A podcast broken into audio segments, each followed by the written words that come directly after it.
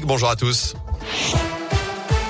Et on débute avec vos conditions de circulation dans la région. C'est fluide actuellement. Pas de difficultés particulières à vous signaler sur les grands axes d'Auvergne-Rhône-Alpes. À la une, cet incendie mortel dans l'Ain. Un corps a été retrouvé ce matin dans les décombres d'une maison complètement détruite par les flammes à Sobrena, au sud du département, à la frontière avec l'Isère.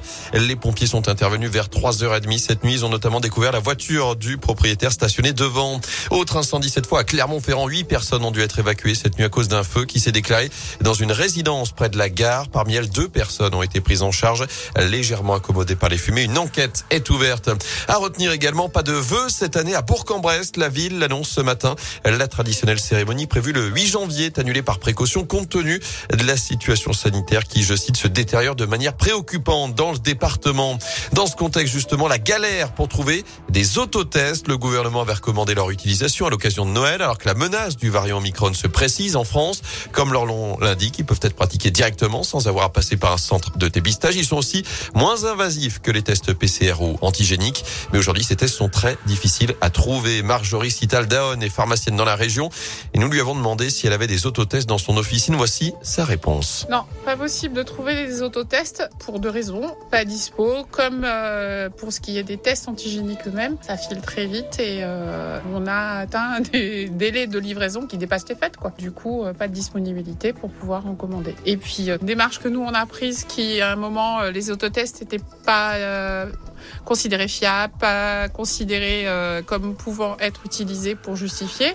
Du coup, on est resté sur le test antigénique qui est accessible à toute personne qui peut nous justifier un pass sanitaire ou alors chez tous les mineurs. Donc ça couvre déjà pas mal de monde. les autotests sont vendus 5,20 euros maximum TTC uniquement en pharmacie. Par ailleurs, la barre des 20 millions de rappels de vaccins sera franchie dans la journée. C'est ce qu'annonce ce matin Olivier Véran alors que plus de 3000 patients sont désormais en réanimation du jamais vu depuis le mois de mai en France. On rentre dans une période de forte turbulence. C'est ce que dit ce matin Gabriel Attal, le porte-parole du gouvernement, assure que le variant Omicron rebat les cartes. Il est nettement plus contagieux que tout ce qu'on a connu.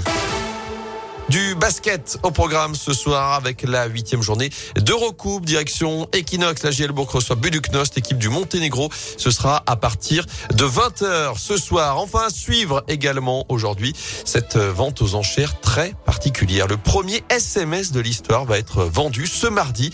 Il avait été envoyé par l'opérateur britannique Vodafone il y a 29 ans. C'était le 3 décembre 1992. À la clé, 15 caractères pour écrire Merry Christmas, joyeux Noël, évidemment. Le bien est estimé entre 100 000 et 200 000 euros.